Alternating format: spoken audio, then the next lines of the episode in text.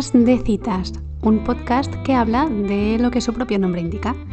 Hoy tenemos como invitado especial a José Medina. Bueno, bienvenido, bienvenida al sexto episodio de Citas de Citas. Si es la primera vez que me escuchas, te aviso que este episodio es diferente al resto porque más que hablar de principios, vamos a hablar hoy mucho de finales.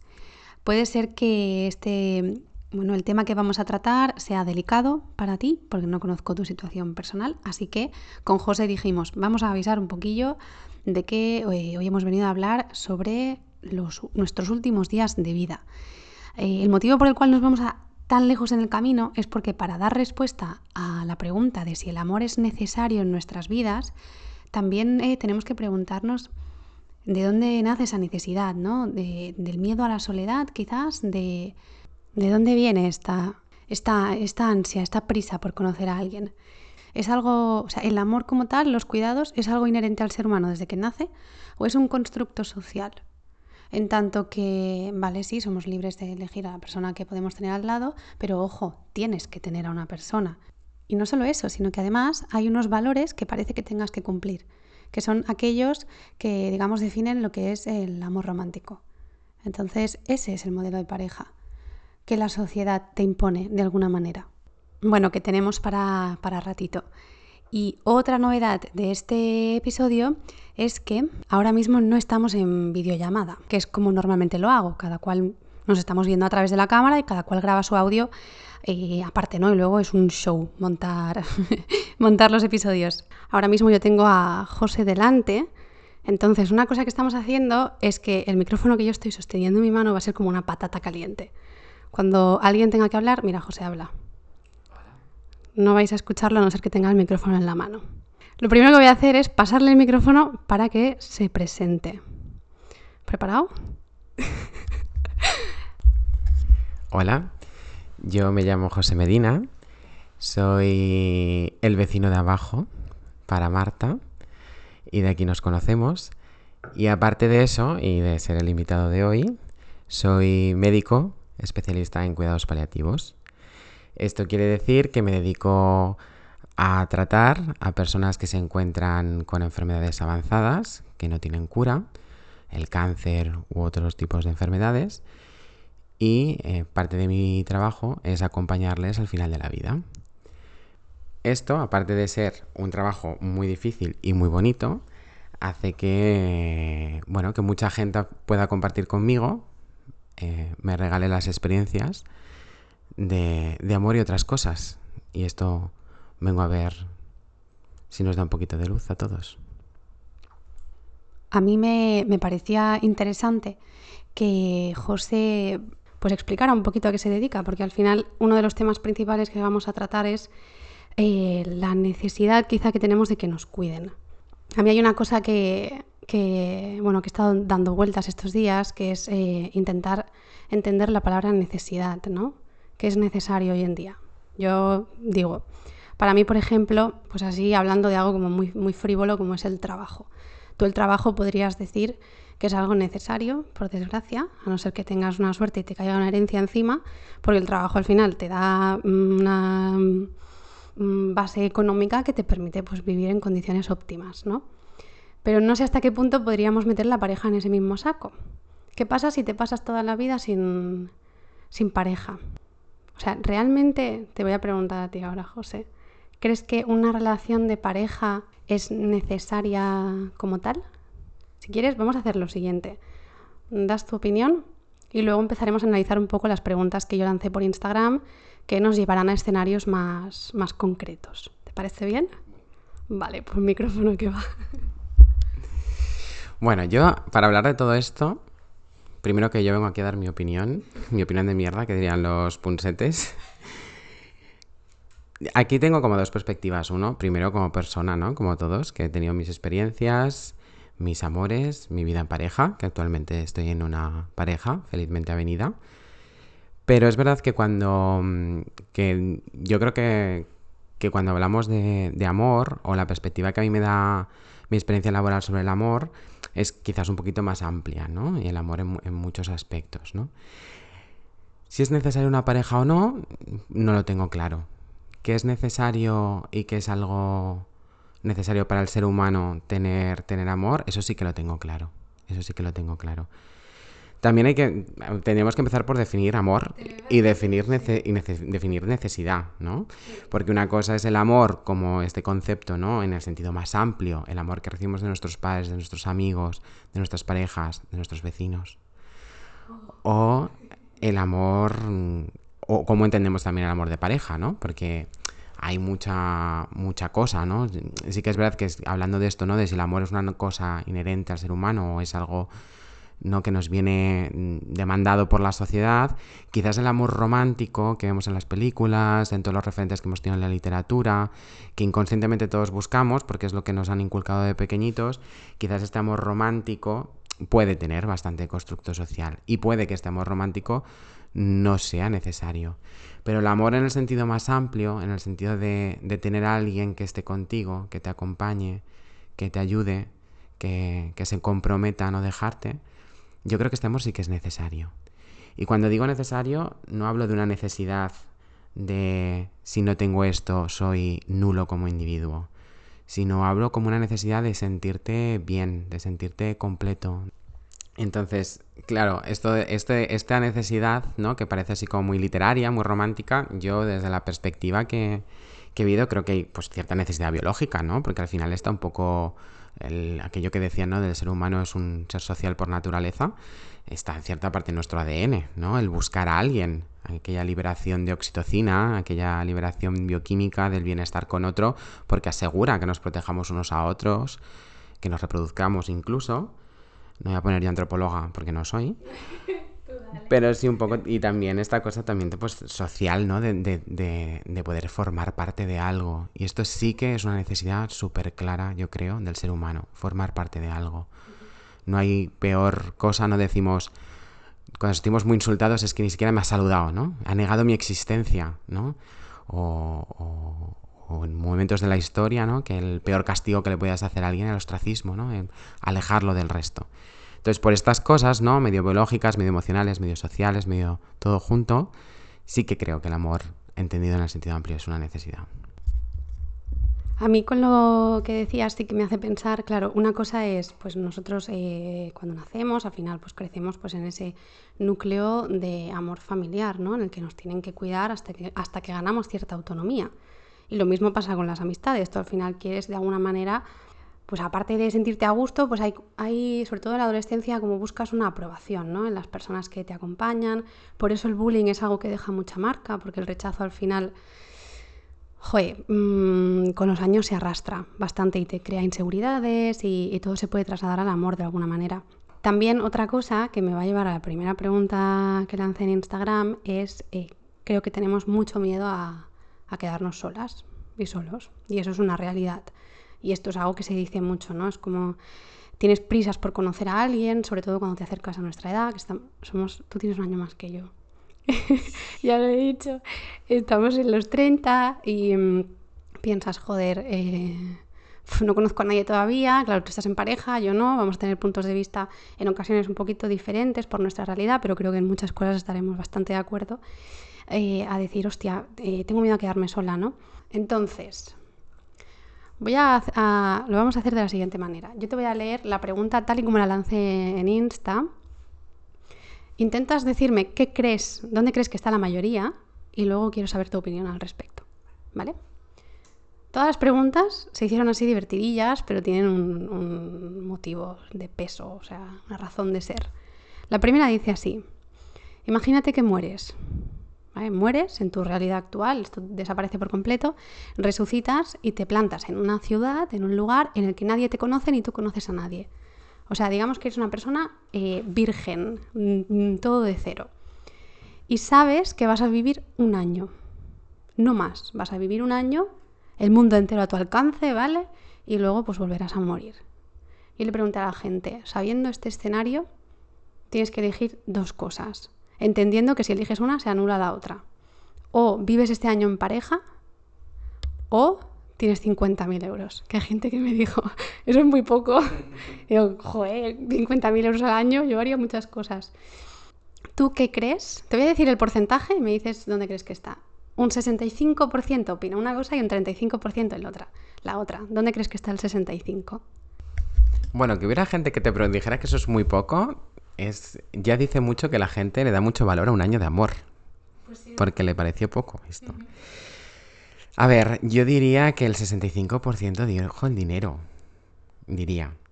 Y así de entrada, si te dicen, ¿no? Solo un año, ¿no? Un año única y exclusivamente, yo creo que también escogería el dinero. Y yo vi la pregunta y he estado reflexionando mucho al respecto, porque el primer impulso fue también el del amor.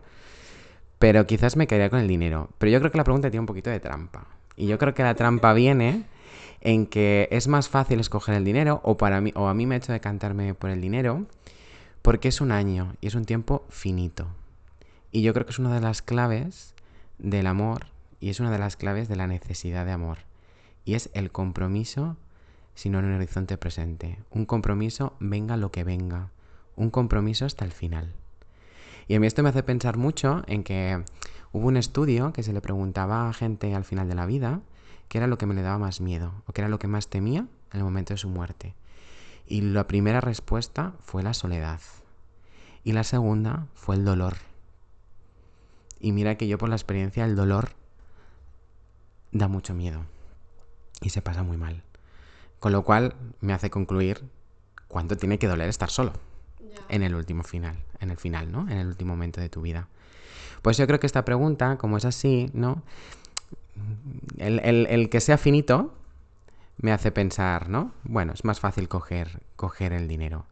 Y es porque el amor y la necesidad de amor también ¿no? Es este punto de compromiso, ¿no? Aquel triángulo que nos hablaba el otro día, nos hablaba el otro día Mark, ¿no? De que una pareja idénea es aquella que comparte la pasión en un, en un ángulo, la intimidad, el compartir, y en el otro el compromiso. Y este punto de construir un, proyecto, este punto de contigo hasta la muerte, ¿no? En la salud y la enfermedad, y nunca mejor dicho, le da mucho valor. Y por esto en esta pregunta, sí, como es un tiempo finito, en plan de total es un año, igual es más fácil escoger el dinero. ¿Tú qué escogerías, Marta? Gracias, José. Antes de darte mi respuesta y de darte, decirte si estás en lo cierto, es que has mencionado una cosa y yo me he apuntado una frase que he encontrado hoy en un foro que tal cual la voy a leer como la he leído yo. ¿eh? Dice, estar solo y no tener a nadie con quien compartir tu vida puede no matarte tan rápido como el hambre o la deshidratación, pero eventualmente erosionará tu deseo de sobrevivir. Una cosa que tiene el amor es que hay un, propósito, hay ese, sentimiento, ese, ese compromiso al final es algo compartido con otra persona. Entonces al final de tu vida eres tú responsable, pero luego también hay, hay alguien ahí al otro lado, ¿no? Y en muchas ocasiones en las que igual estás mm, fatal, estás en la mierda total, el hecho de saber que tienes a alguien al lado que te quiere, que te cuida, que se preocupa por tu bienestar, es motivo suficiente para seguir adelante. Pero bueno, mi respuesta hubiese sido el dinero también, por el mismo motivo que tú has dado, porque mm, también pienso que si yo sé que mi mm, camino en la vida es caduco y va a acabar en un año, eh, quizá no me limitaría a vivir esa experiencia con una sola persona y tendría ganas de viajar y tener los menos vínculos eh, posibles y descubrir y, encontrarme en diferentes escenarios y conocerme a mí misma en, pues a través de diferentes personas también o, ni siquiera, ¿eh? podría estar perfectamente todo el año bien solita y gastarme los 50.000 euros para mí, que estar en pareja es muy caro, ¿eh? pero mm, yo estaba muy convencida, muy convencida de que esta iba a ser la opinión común. Y el 65% ha dicho pareja. Hmm. Y yo cuando empecé a ver los o sea, como que casi todo el mundo, en un momento dado el porcentaje era mucho más alto. Estaba, llegó a estar en 80% pareja, 20% dinero. Y yo empecé a pensar, tía, qué fría que eres. O sea, yo tenía clarísimo que en un año de vida la gente elegiría el dinero por todo lo que estamos comentando. Pero no, no ha sido el caso. Y te digo más, personas que me han contestado igual luego por privado a cada una de las preguntas, una pregunta que me hicieron dos personas es, entiendo que pasa un año y me muero, ¿no? Y me pareció curioso porque creo que independientemente que sea un año 80, el pensar en tus últimos días tal cual, o sea, vas a morir, es lo que hace que sigas pensando, ahí el dinero no me va a salvar de nada. ¿No? Como mucho lo que quiero es eh, pues tener amor. de eso he pensado dos cosas mientras hablabas. A ver si me acuerdo de todas. La primera es que cuando has dicho esta frase que has leído, ¿no? De que al final el estar solo erosiona, ¿no?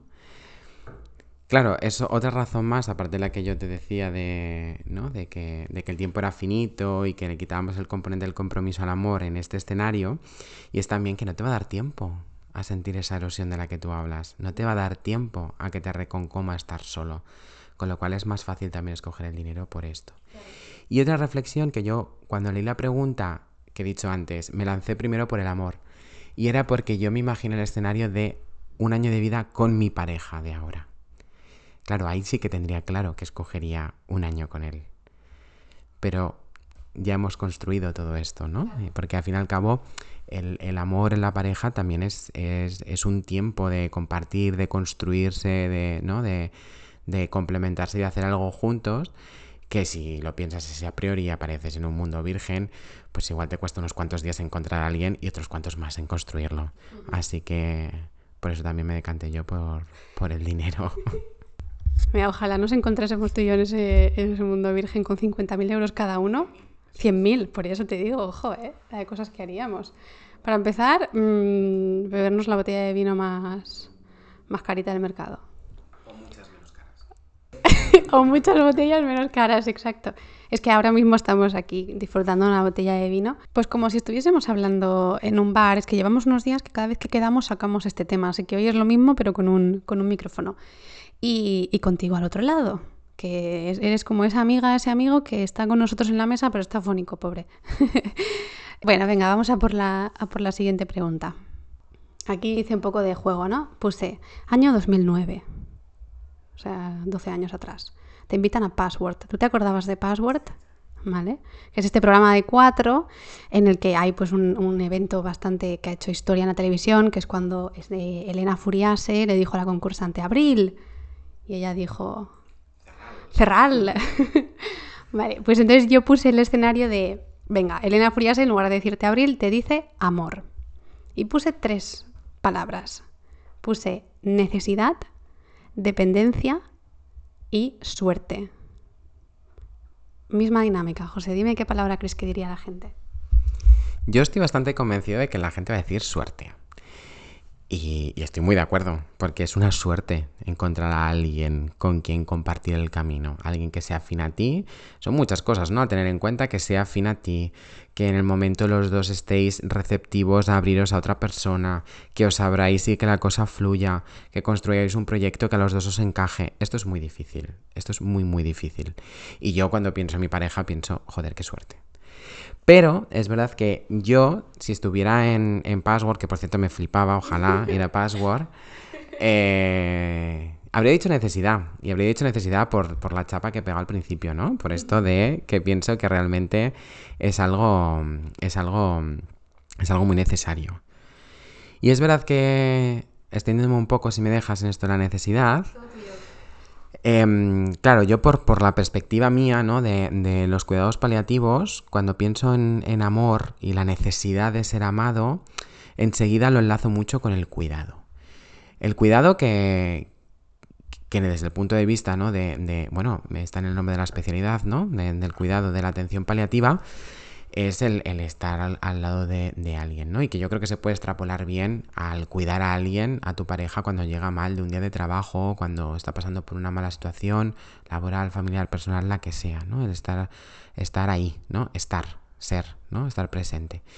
Y esto lo digo mucho por, por, por porque ¿no? nosotros en, en, esta perspectiva, en este estudio de, aparte de toda la farmacología, del dolor y todo esto, en la parte más emocional, ¿no? que al fin y al cabo es un poco de lo que hemos venido a hablar aquí, a mí me gusta mucho mm, las corrientes de la bioética que hablan de la ética del cuidado, ¿no? Fuera de, del principalismo el casuismo clásicos, ¿no? De, de, cómo hacer el bien y el mal a una persona que, que se encuentra en un dilema, está la corriente más de, del cuidado. Y entendiendo el cuidado como, como desde el respeto a los valores del otro, poder mm, acompañarlo siempre buscando, rescatando sus herramientas, sus valores, su cómo querría este escenario, ¿no? Y esto es muy importante porque para acompañar a una persona y cuidarla, tienes que tener ¿no? en cuenta todo esto. Y al final no deja de ser mirar al otro ¿no? y, y poner esto en relieve. Y me parece muy interesante la otra opción que has puesto de dependencia, porque creo que es un concepto que percibimos todos de manera muy negativa, como que si eres dependiente eres inválido, eres incapaz, pero realmente el ser humano es dependiente en muchos momentos, en la infancia, al nacer, de nuevo en la vejez y también en la enfermedad. Entonces, eh, estas corrientes bioéticas que buscan, como decía, no centrarse en el principalismo clásico ni el casuismo, sino que se centran en la atención a la persona, eh, ponen la dependencia como una condición inherente a la vida. ¿no? Y, por lo tanto la necesidad de ser cuidado aparece como, como algo natural, como porque es natural ser vulnerable en algún momento. Y, pone el foco en que cuando somos vulnerables acompañamos y hay una reciprocidad y una interdependencia que no deja de ser una, una asociación donde todos aprenden, todos amamos y todos, todos queremos. Pero aún así yo habría escogido también necesidad. Yo te quería preguntar, eh, ahora que estás hablando un poquito de esto de... Sin ánimo de, de, dramatizar ni nada, pero es una realidad, ¿no? A, todos en algún día nos llegarán nuestros últimos días. Quizá ni nos enteramos, porque podría ser algo totalmente accidental, quizá pues es un proceso más lento que por desgracia también podría pasar. Pero sí que te quería preguntar, en estos últimos momentos, si tú realmente percibes diferente la compañía de lo que es una pareja a lo que sería la compañía de, pues si tienes hijos, un hijo, o bueno, entendemos que tus padres no... bueno, depende, ¿no? De la edad, sí, sí, total. Ahora estaba, claro, estaba pensando yo en, que voy a aguantar hasta los 90, pero si, si percibirías o destacarías algo, ¿no? En lo que es el amor de pareja a cualquier otro tipo de amor que te pueda acompañar en ese momento. Pues yo sí que veo diferencia, ¿eh? Y mira que, mira que te diría, ¿no? Que para tener una vida completa tampoco es necesario una pareja y todo este discurso, que estoy de acuerdo. Yo no sé si es porque es verdad que vemos morir gente habitualmente más mayor, ¿no? Y yo no sé, también, también es una generación que tiene una carga y un, bueno, una serie de, de bueno, una mochila ¿no? de, de, cultura y de educación diferente a la que probablemente tenemos nosotros y, probablemente nosotros actuaremos de una manera diferente cuando llegue este momento, pero sí que es diferente, es diferente cómo, cómo se cuida y cómo se acompaña en este momento. Mm, tengo la sensación de que, no digo que sea mejor ni peor, ¿eh? pero sí veo una, una exposición, yo creo que cuando, cuando acompañas a alguien en la muerte, es un momento muy duro porque tú estás haciendo, te estás exponiendo al dolor del otro y no vas a sacar nada a cambio. Lo que vas a sacar es el dolor de que se vaya. Con lo cual es, es un momento de amor genuino. Y yo creo que es la mayor muestra de amor que he visto nunca. Estar al lado de la persona que más amas, que es tu mundo, y que se va. Entonces, claro, yo me doy cuenta de que los hijos, los amigos acompañan, por supuestísimo, pero con, estas, con este toque de que evidentemente lo pasan mal, evidentemente cada persona es un mundo, pero al fin y al cabo la otra persona ha construido un futuro, ha construido un proyecto que ya no está. Y yo pienso mucho y mucha gente me dice, ¿cómo voy a volver yo a casa? Vuelves al escenario que compartíais, porque al fin y al cabo vuestra vida ha sido un escenario común y se pierde un actor, ya la obra queda un poco coja, ¿no? O puede que no, ¿eh? pero sí que es lo que veo así de manera más, más generalizada. Sí que creo que hay una diferencia y sí que creo que, que, el haber compartido una intimidad, una pasión y un compromiso, como decíamos, deja una huella como poco diferente. Esto, y lo comentábamos el otro día también, llevado a una dimensión mucho más pequeñita para alejarnos ahora de lo que es la, la muerte. Cuando lo dejas con una persona, con la que has estado mucho tiempo, y esto lo podrá decir mucha gente, también te pasa que dices, ostras, ¿no? yo he estado mucho tiempo imaginando el futuro con una compañía. Y porque no puedes evitarlo, ¿no? Por mucho que digamos, ah, no, no tenemos que proyectar en el futuro, ¿no? Vive el día a día. La realidad es que todas las personas queremos, mm, tenemos sueños propios y compartidos. Y en ese sentido, o sea, yo, yo personalmente he vivido una, el, dejarlo con una pareja como un, drama en cuanto a guau, ¿qué, cómo va a ser la vida ahora? ¿Sabes? Mi vida. Porque me imaginaba, me imaginaba una boda, o sea, yo ya veía muchas cosas. Claro, no es lo mismo, ¿no? Que, que, que alguien se vaya, definitivamente, pero en cierto modo, en, según qué relaciones, o en mi caso concreto, que luego no vuelves a ver a esa persona, la pérdida pesa. Porque tienes esta sensación de ¿quién tengo que ser yo ahora? ¿no? Luego ya, pues sí, pues reconduces. Pero sí, o sea, realmente una, relación de pareja pues tiene ese componente de que estás eh, viviendo dos realidades, la tuya y la de la persona que te acompaña. Pero bueno, volviendo a la pregunta que nos habíamos hecho, vale, yo dije esto, ¿no? Dependencia, necesidad y suerte, a ver qué palabra elegía la gente. Tú y yo, cuando hemos hablado de cómo tratar este tema, íbamos los dos con, la opinión de que el amor, eh, pues sí, es algo necesario, ¿no? Eh, yo realmente al principio solo iba a poner dependencia y necesidad porque quería ver un poquito pues por dónde se inclinaba la balanza. Luego dije, no pongas dos cosas que son que tienen un componente negativo, incluye algo positivo para no condicionar a la gente. Si de, si de estas tres hubiesen elegido necesidad, joder, estaríamos hablando de algo, pero lógicamente han elegido suerte. Pero es que te digo el porcentaje de gente que ha elegido suerte, un 90. es que, porque sí, porque es verdad, porque tener el amor es, tener mucha suerte. Y no quita que tú asocies el amor a una cierta dependencia emocional o a algo que necesitas, ¿no? Pero bueno, fue poner suerte y dije, no tendría que haberlo hecho. Todo el mundo va a decir suerte. Bueno, siguiente pregunta, ¿o quieres Sí, hay dos. Vale, bueno, vale. Vale, esta pregunta eh, trajo mucha cola. Realmente, o sea, voy a empezar para crear un poco de hype diciendo la respuesta de la gente. O sea, mucha gente me contestó mm, del plan, uff, ¿cómo me haces esto? Eh, mm, drama máximo, no sé qué decir, ta, ta, ta. Y yo, a día de hoy, sigo sin saber muy bien qué decir, que es la pregunta de yo puse este escenario. Vas a vivir un amor no correspondido, ¿vale? Ya te lo estoy diciendo. De aquí a tus últimos días vas a tener una relación de pareja estable, buena, ¿vale? Yo no voy a entrar en que la otra persona te tenga que hacer daño ni nada, pero no va a ser correspondido. Ahora tienes que elegir cuál de las dos partes es la parte que quiere. ¿Eres tú quien ama incondicionalmente a la otra persona? ¿O es la otra persona la que te quiere a ti a pesar de que no puedas corresponderle al mismo nivel?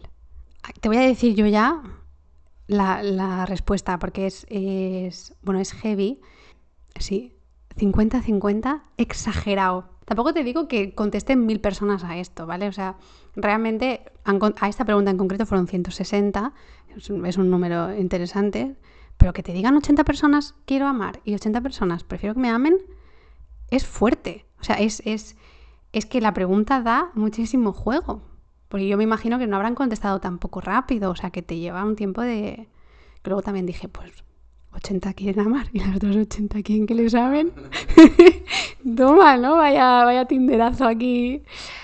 Vale, entonces, tengo que decirte que yo podría posicionarme por igual en las dos respuestas. Así que no es que te vaya a llevar la contraria porque voy a estar de acuerdo con lo que digas pero voy a intentar eh, rebatir la otra parte para generar un poquito de debate. ¿Te parece bien? Pone cara de que le parece genial. A ver, yo también, yo también dudaría mucho con esto, ¿eh? Totalmente. Totalmente. O sea, también un poco como tú, ¿no? Podría entender las dos partes. Además, mm, de cierta manera, he vivido un poco las dos partes. Y yo, y, vamos, totalmente estoy también dividido, ¿eh? Sí, a que también estaré de acuerdo con cómo me lo rebatas. Pero sí que es verdad que por ser un poco coherente con todo el rollo anterior, yo pienso que es más fácil ser amado. Es más fácil ser amado. También creo que es más fácil marcar amar, porque te puedes sentir un poco egoísta si te hacen esta pregunta y dices ser amado, ¿no? En plan de, uff, ¿qué tipo de persona soy? ¿No? Si prefiero que me quieran aunque yo no pueda corresponderlo, ¿no? En plan de, joder, soy un poco fría, ¿no? Pero sí que es verdad que uno, lo que estábamos diciendo antes, la necesidad de ser reconocido por el otro, de ser admirado por el otro, de que alguien diga, tú estás ahí, eres válido y, te quiero. Y, si me dejas, estaré contigo, ¿no? Eso es una necesidad, ¿no? Como os decía antes, y, claro, eso es más fácil. amar, eh, también creo que vivir sin poder amar sería muy complicado, ¿no? También creo que, que, sale solo y también creo que vivir sin la capacidad amar, sin tener em, no poder vivir esas emociones también sería duro. Pero para hacer un poquito el debate, yo me quedo con el, con el ser amado. Porque creo que realmente es algo que necesitamos. No necesariamente una pareja, ¿eh? Pero, pero de ser amados. Y de hecho es una cosa que, se ve, bueno, que, en muchos, también hemos visto, ¿no? Muchos problemas de, de, de, salud, de, de, bienestar emocional, que vienen derivados de haber tenido una necesidad de, ser amados no cubiertas en la infancia. Esto es súper, súper frecuente. Y también me encuentro mucha gente que en el momento final, si, si aparte de este malestar, ha sido por, por no, amado, no haber sido amado o haberse decepcionado, o en el momento en el que las cosas se ponen feas, y que el que se queda ahí es el que te quiere de verdad, y gente que no ha sabido responder a, tu proceso de enfermedad, a tu proceso de final de vida, que se ha alejado a lo mejor no porque no te quiera, sino porque no ha sabido gestionar, no te ha sabido ayudar, o el dolor que sentía era tan fuerte que no se podía aguantar cerca de ti. Pero es algo que la gente echa mucho de menos y que, y que duele mucho el no ser amado en este momento. Es que, es, que ahora me, va a costar llevarte la contraria. no, no es llevarte la contraria tampoco, ¿eh? es justificar el otro punto de vista. Pero es que, claro, me, he puesto muy tierna escuchándote y, es verdad. Quiero hacer un paréntesis porque me estoy dando cuenta de una cosa y es que esto de pasarnos el micrófono tiene algo muy bueno y es que no nos podemos interrumpir.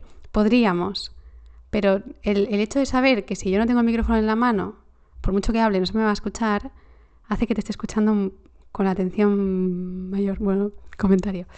Vale, a mí, mira, y te lo digo de verdad, una, o sea, reflexionando mucho sobre esto, uno de los motivos por los cuales yo quizá hubiese elegido amar es porque creo que estar en una posición en la que no eres capaz de corresponder ni sentir por la otra persona es muy dura.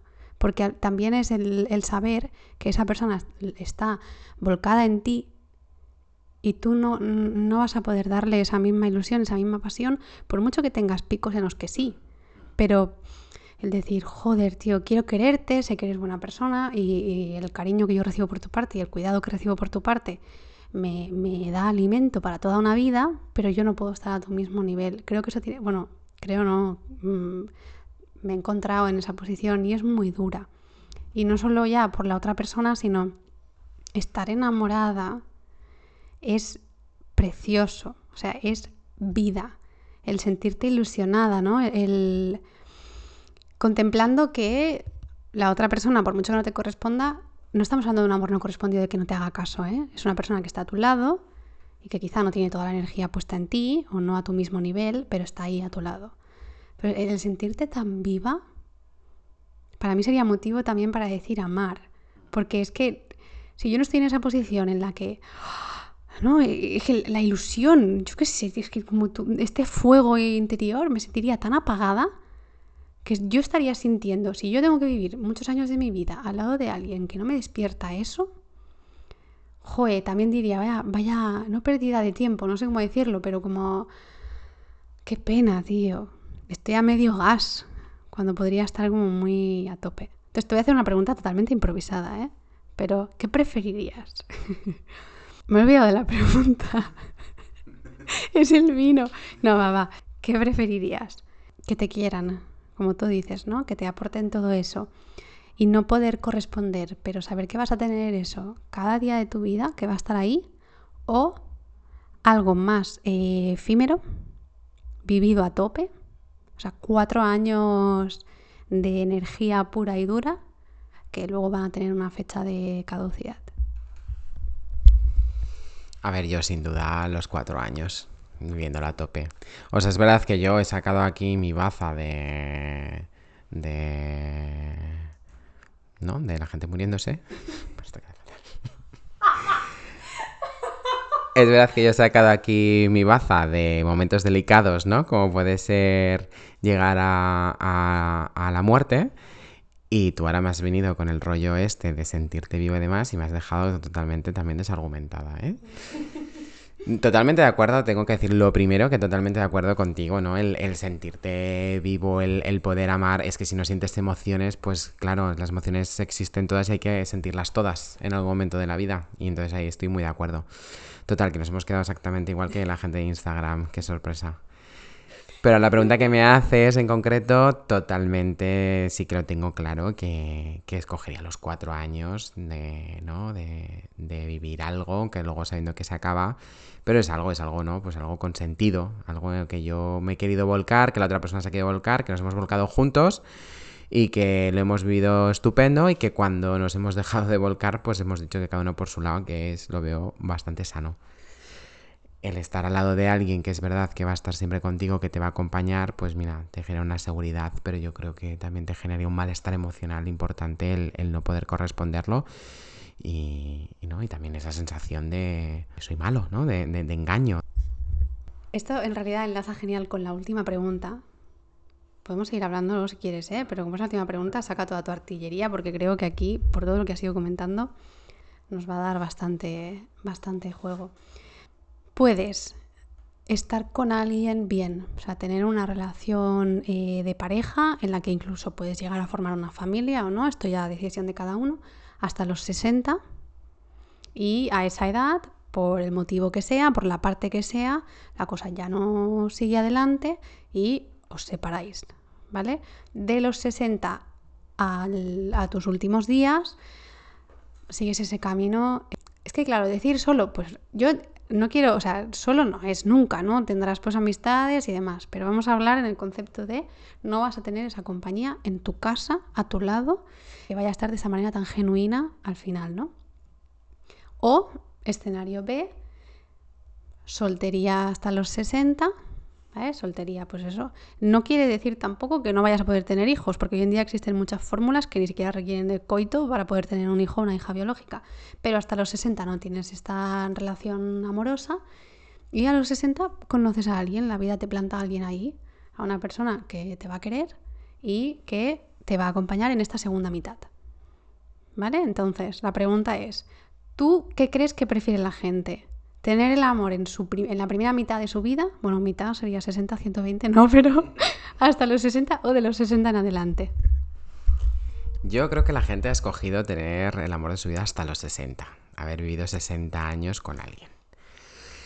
Yo también me quedo con esto, eh, me quedo con esto. Es verdad que cuando vi esta pregunta pensaba, uff, mm, por lo que veo en mi día a día, eh, igual es fácil escoger lo de los 60, porque creo que es la respuesta de la gente y, creo que también es la mía. Pero luego, ¿no? Con lo que veo cada día digo, uff, igual si preguntara a la gente que realmente está muy cercana a la muerte, igual escogería tener a alguien cerca, ¿no? Porque ese momento es tan, tan duro y de tanta necesidad. Pero luego le he dado otra vuelta y pienso que creo que puede ser que mucha gente también que está muy cerca de la muerte también me hablara de, me dijera que quería haber tenido a ese alguien a los 60. Y es porque creo que también al, al, final de la vida, una cosa muy importante es hacer, la gente tendemos a hacer una revisión biográfica, poner la vista atrás, ¿no? ¿Qué, ¿Qué, ha sido? ¿Estoy satisfecho con lo que he vivido? ¿Estoy feliz con lo que he vivido? Y el haber vivido, el haber compartido, el haber podido sentirse vivo, como tú decías, y amar, y además haberse sentido acompañado y ser amado, durante 60 años creo que tendría mucho peso. Creo que tendría mucho, mucho peso. Y además hay algo, hay un concepto que, que me doy cuenta mucho que tiene mucha importancia para la gente que está al final de la vida, que tiene que ver con el legado, ¿no? Con lo que, con la huella que he dejado en el mundo. Y mucha gente se siente mucha tranquilidad de decir, bueno, es que yo he cuidado mucho de mi esposo, de mi esposa, o de mis hijos también, ¿no? Esa tranquilidad, esa paz, te ayuda, yo creo, a, irte al otro lado con, más, con más facilidad. Es verdad que, por otra parte, no está el miedo ¿no? de, lo que viene e intentar que haya una mano al lado cuando, cuando se acerca. Pero yo me quedo con lo de, con lo de haber pasado 60 años juntos. Pues José, tengo que decirte que no estás dando ni una. Porque no ha sido tampoco una diferencia abismal, ¿eh? Pero el 56%, nada, está cerquita. Pero también me sorprendió. El 56% prefiere el segundo escenario. Bueno, igual no es que prefiera, ¿no? Igual también es una cuestión de, pues no lo sé, ¿qué ves más mm, posible que pase? Bueno, no tengo ni idea de lo que hay en sus cabezas, pero mm, bueno, han elegido la opción de, de los 60 en adelante por poder tener esa compañía, porque yo literal puse, que también a veces mis preguntas igual pueden ser un poco condicionantes, ¿eh? pero puse eh, vivir la soltería hasta los 60, conocer a alguien y que duerma a tu lado llegado el último día. Entonces creo que eso ya te genera esta sensación de, uff, ¿no? El último día, pues igual sí quiero a alguien que esté ahí a mi lado. Claro, yo también hubiese contestado esta, la, la de los 60 en adelante, porque por mi situación personal es la que veo más, más quizá eh, cercana. Yo no sé qué va a pasar conmigo. Ya, ¿verdad? Es que a, veces me pasa esto de, joder, soy muy mayor, ya no llego. Em, pero esto también es interesante de analizar. ¿Por qué tengo esta sensación, esta como de que se me está pasando el arroz? También te digo que a mí me pasa personalmente porque es que en mi círculo de amistades están absolutamente todos, todas emparejadas, embarazadas, casadas, ya son madres. Entonces, eso, y esta también es una pregunta que lancé, que, bueno, la respuesta ya era evidente, ¿no? De, ¿crees que el entorno influye, ¿no? En tu, en tu prisa por conocer a alguien, lógicamente influye. Porque... Esto también me pasa, ¿eh? Quiero decir, yo estoy, estoy en pareja y tenemos un proyecto de vivir juntos, ¿no? Y, de, y demás, y muy felices, pero la gente de los alrededores se está casando y está teniendo hijos. Y es una... Un, el tener hijos o no tener hijos es un, un tema que evidentemente mm, si alguno de los dos surge la necesidad lo hablamos, pero el tema también a veces nos viene un poco impuesto desde fuera, ¿no? El típico de ¿y vosotros para cuándo? ¿no? Y también ves ahora nuestra edad, mi Instagram está lleno de bodas. Y además mm, con mucha necesidad de exponerlo, de enseñárselo al mundo, de mira qué bonito, porque cuanto más, más brillo y más fotos, más nos queremos, ¿no? Y a veces tienes esta sensación de decir, bueno, ¿qué pasa? ¿Mi relación es menos real si no hago todo esto? ¿no? Y, yo creo que es algo que sentimos una presión todos. Pero yo creo que esto tiene que ver con lo que decíamos al principio del de lo que sí que creo que es un constructo social, que es la idea del amor romántico. Porque viene muy definido, tiene un guion muy claro. ¿eh? Tú conoces a alguien, ¿no? Chico conoce chica, chico se propone a chica, tienen dos hijos, un monovolumen y, y todo es feliz, ¿no? Yo no sé si igual por, la, por el hecho de de, de, ser LGTBI, igual ya de entrada tenía que romper con todo esto y a lo mejor me es más fácil construirme una realidad eh, no dejarla fluir o construirme una realidad más alejada de esto, pero todo y así sí que sí que notamos notamos esta presión, o sea, es que atención, tenemos 30 años, ¿eh? Tenemos 30 años y, y has pensado, bueno, el escenario de 60 para adelante sería más plausible. Bueno, ¿dónde está escrito que el amor se tiene que encontrar a los 20? Claro. Ya, ya, ya. Bueno, pues en, guiones de muchas películas y muchos libros que hemos leído, ¿no? Y esto, y esto tampoco tiene que ser así, porque nos, nos genera una, una presión, más que una presión, es que nos genera dudar de nosotros mismos, ¿no? Es como decir, ¿qué me pasa? ¿Qué tengo de malo? ¿no? Y esto es muy grave, esto hace mucho daño. Esto sí que genera malestar emocional y no todo esto que hemos estado hablando antes. Yo, mira, el otro día te hacía, te hacía un, comentario que era, joder, José, a lo que tú te dedicas y a lo que yo me he dedicado mucho tiempo, que ha sido organizar bodas, estoy convencida de que tú has visto más amor que yo. Y yo no quiero decir ahora tampoco, no quiero echar pestes del matrimonio ni nada, porque a saber lo que me va a esperar a mí el día de mañana. Eh, pero sí que es verdad que, bueno, igual yo he sido una persona, porque yo he cambiado mucho con los años, también por todo lo que me ha pasado, que he estado como muy pensando que mi vida iba a ser el sota caballo rey de mm, estudio, trabajo, tengo una pareja, me caso, tengo hijos, además en este orden, y para adelante, ¿no? Ahora estoy en un momento de mi vida en el que me veo que lo de estudio trabajo bien, check, pero quizá la otra mitad va a tener una fórmula muy diferente y no tiene igual un poquito que ver con la edad, pero no tiene tanto que ver con la edad, sino pues como yo, eh, eh, yo tengo que entenderme a mí misma. A lo mejor mi camino no es este camino que, que parece que sea el único, ¿no? Quizá, pues, yo qué sé, es que no tengo ni idea, es que me pueden pasar un montón de cosas.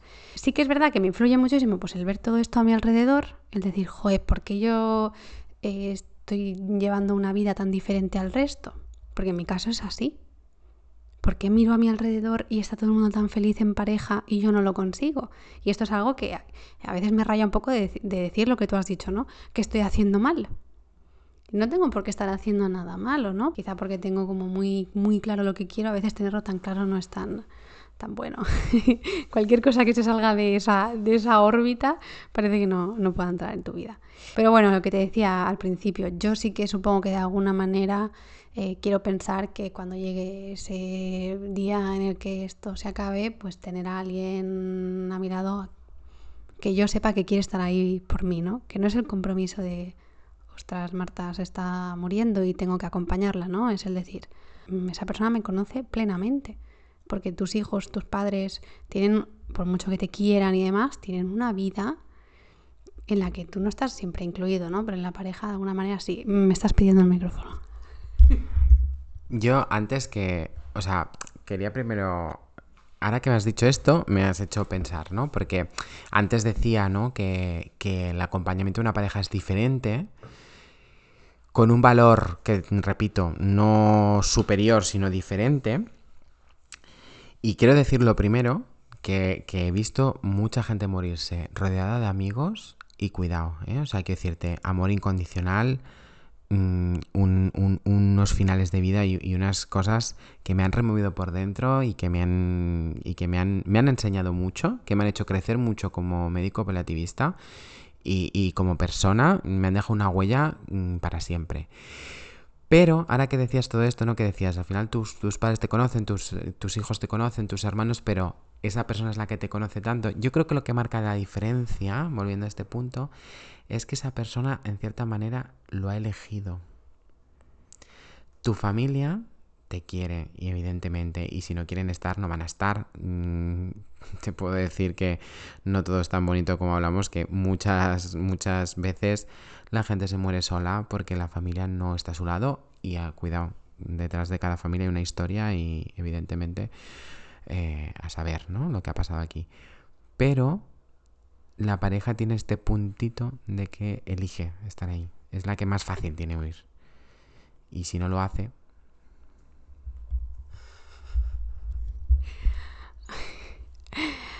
Ya. no, no, es que... Eh, es que compartir el camino con alguien no es una tontería. Es que ahora voy a decir un topicazo, pero vida solo hay una. Y tener a alguien ahí que... ¿Salvo? Salvo en mi Instagram. bueno, ya. salvo que te ponga yo escenarios así. Eh, sí, es verdad. Bueno, José, yo sé que tú y yo, en cuanto yo apague el micrófono, vamos a seguir hablando de esto. No sé cómo vas de hambre. Son las 10 y 20. Hemos dicho. Hemos dicho, Marta, vamos a pedir la comida antes de grabar porque se nos hará tarde. Da igual, pero ¿te parece, quieres añadir algo más o te parece que lo dejemos aquí porque no merecemos cenar como personas hambrientas? nos merecemos cenar como personas hambrientas. Y bueno, esto le podemos dar muchas vueltas, o sea, no acabaríamos nunca. Podemos hacer otras citas de citas. Podemos hacer otro, en verdad, también decíamos, José, yo creo que cuando acabemos de grabar, sigamos bebiendo vino, nos comamos nuestras hamburguesas, igual decimos, coge el micrófono que me ha faltado algo por decir. Ya lo estoy Sí, mierda, no. No, no, ya, ya veremos qué pasa. Si, si estás escuchando esto y ves que todavía queda media hora de podcast, es que lo hemos hecho. Si ves que estamos llegando al final, es que nos hemos contenido e igual dejamos esa conversación para, para otro momento. Pero bueno, nada, pues ahí yo creo que hemos dejado un debate bastante chulo para que cada cual se lo lleve a su mesa y lo comente con otra gente. Es fácil posicionarse en todo lo que hemos comentado, yo creo que es fácil posicionarse en las dos, en las dos partes.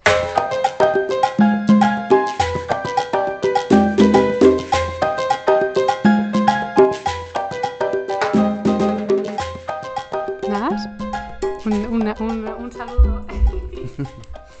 un placer compartir este ratito contigo y en saludo a todos los que nos escuchan, también a nuestros oyentes en Perú. Sí, es que, es que me llegó una notificación que, en Perú se escucha mucho este podcast, así que si estás en Perú, por favor, eh, coméntanos, o sea, agréganos a Instagram. Mira, yo soy Viernes o te vas y José es Soy un Olmo. O sea, nuestros Instagrams ya De verdad, es que por eso teníamos que llevarnos tan bien. Nada, hasta aquí la charla de hoy. Y nada, espero que tomes la decisión que tomes en tu vida, que tengas a alguien ahí que, que esté contigo a muerte.